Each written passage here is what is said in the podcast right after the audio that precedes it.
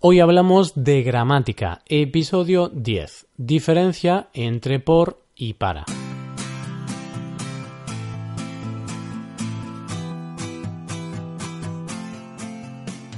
Bienvenido a Hoy Hablamos de Gramática, el podcast para aprender gramática del español cada semana. Ya lo sabes, publicamos nuestro podcast cada miércoles. Puedes escucharlo en iTunes, en Android o en nuestra página web.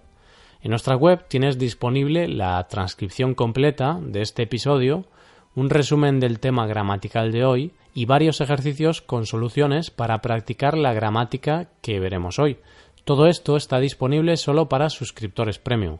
Hazte suscriptor premium en hoyhablamos.com. Volvemos un miércoles más con un episodio de gramática española.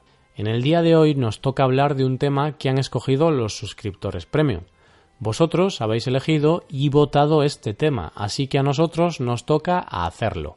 El tema de hoy es la diferencia entre por y para, algo que es bastante complicado de saber para muchos estudiantes. Pero tranquilos todos, porque para eso estamos nosotros, para explicaros la diferencia y todos los casos en los que usamos por o en los que usamos para. Hoy hablamos de la diferencia entre por y para.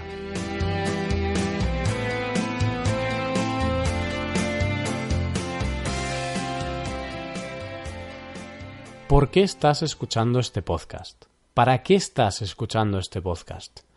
Estas son dos preguntas distintas, pero muy parecidas. La respuesta es obvia. Estás escuchando este podcast porque quieres saber cómo diferenciar por y para. Perfecto. Para eso estoy yo aquí, para explicártelo. Ahora te preguntarás, Roy, ¿por qué has usado por y para en estas preguntas? Buena pregunta, sí señor. Pues porque puedo, claro. y porque en este contexto tienen más o menos el mismo significado. Siempre que tengo que explicar la diferencia entre estas dos palabras a mis alumnos, la diferencia entre por y para, lo explico de la siguiente manera. De forma general, por se usa para indicar una causa, un motivo o una razón, es algo que viene de atrás, del pasado, mm, de algo anterior. Cuando pensamos en por tenemos que pensar en algo anterior, en un motivo, en una razón. Y de forma general, para se usa para indicar una finalidad, un objetivo o un propósito. Cuando pensamos en para, tenemos que mirar hacia adelante, tenemos que pensar en el futuro, en algo que está mentalmente delante de nosotros. Es un objetivo, es una finalidad, es un destino. Quizá esta es una explicación un poco filosófica, pero vosotros, queridos oyentes, queríais que os explicara la diferencia entre por y para con ejemplos locos salidos de la cabeza de Roy. Esas fueron las palabras textuales de la suscriptora que sugirió este tema. Bueno, en realidad tampoco es una explicación tan loca, porque es la que uso siempre con mis estudiantes. Por ejemplo, ¿recuerdas las dos preguntas que te he hecho al comienzo de este podcast? ¿Por qué estás escuchando este podcast? ¿Para qué estás escuchando este podcast? ¿Por qué estás escuchando este podcast? Aquí utilizo por porque quiero preguntar el motivo o la razón por la cual escuchas este podcast. Tu motivo o tu razón es porque quieres aprender la diferencia entre por y para. ¿Para qué estás escuchando este podcast? En este caso uso para porque quiero preguntar el objetivo de escuchar este podcast. ¿Para qué escuchas este podcast? ¿Cuál es tu objetivo, tu finalidad? Pues en este caso tu objetivo y tu finalidad es la misma que tu motivo, es decir, quieres aprender la diferencia entre por y para. Como puedes ver en estos dos ejemplos, por y para es intercambiable, es decir, podemos usar uno o el otro, y el significado es más o menos el mismo. En este caso, el motivo o la razón es la misma que la finalidad, pero no siempre es así. A veces queremos expresar el motivo por el cual hacemos algo, pero no queremos hablar de la finalidad. Por ejemplo, he suspendido el examen por estudiar poco. En este caso, uso por porque quiero hablar del motivo por el cual he suspendido. Si en este caso uso para, si digo he suspendido el examen para estudiar poco, la frase mm, no tiene mucho sentido. De hecho, cambia completamente el significado de la frase. Usando para en esta frase, estoy diciendo que he suspendido el examen con el objetivo de estudiar poco, es decir, en esta frase, estudiar poco sería mi finalidad, mi objetivo. Quedaría algo así como he suspendido el examen con la finalidad de estudiar poco. Puedes ver que esa frase mm, es un poco estúpida, no tiene ningún sentido. Por eso, no siempre por y para son intercambiables. Hay veces en las que tendremos que usar por y otras veces estaremos obligados a usar para. Ahora te voy a explicar los usos principales de por. Aunque hay muchos casos, podemos decir que el uso principal de la preposición por es indicar una causa, un motivo o una razón, como te he comentado antes. Pero hay muchos casos. Indicar causa, razón o motivo. He perdido el autobús por levantarme muy tarde. Por haberme levantado muy tarde, he perdido el autobús. La razón es esa, por haberme quedado dormido. No pudimos ir al centro comercial por la nieve.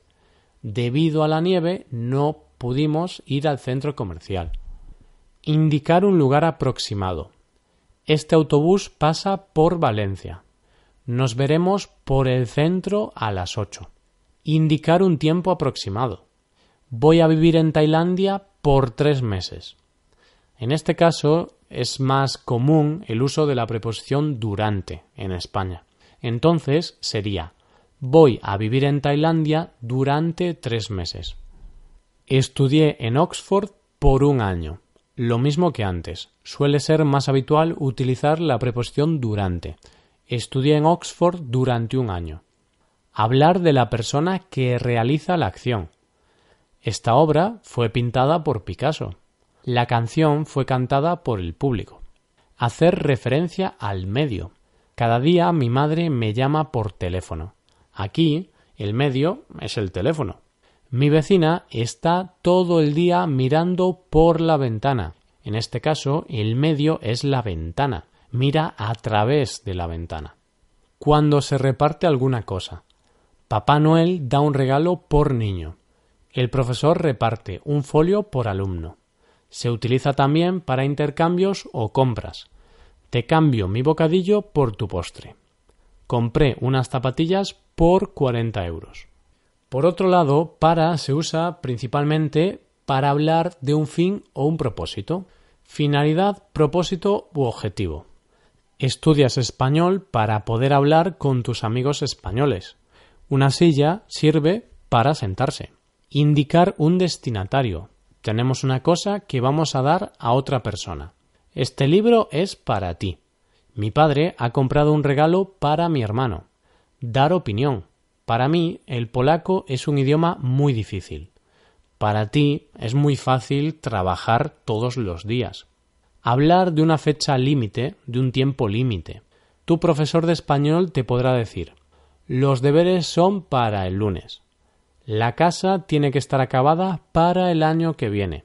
Indicar una dirección o un movimiento. En dos minutos voy para la universidad. Voy para allá rápidamente. Expresar algún obstáculo o dificultad. Para lo joven que es, María es muy alta. Aunque María es joven, es muy alta. Para ser invierno hace mucho calor. Hace mucho calor a pesar de ser invierno. Bueno, pues estos son los usos principales de por y para. Como puedes ver, son muchos y es un poco difícil memorizarlos todos. Por eso tienes que practicar mucho. La semana que viene seguiremos hablando de por y para. Te daré ejemplos más concretos y utilizaremos ese episodio para repasar todo lo que hemos aprendido hoy. Por último, para aprender este tema bien, para dominar el uso de por y para, porque ese es tu objetivo, tu finalidad, ¿no? pues para eso te recomiendo hacer los ejercicios con soluciones que están disponibles en nuestra web.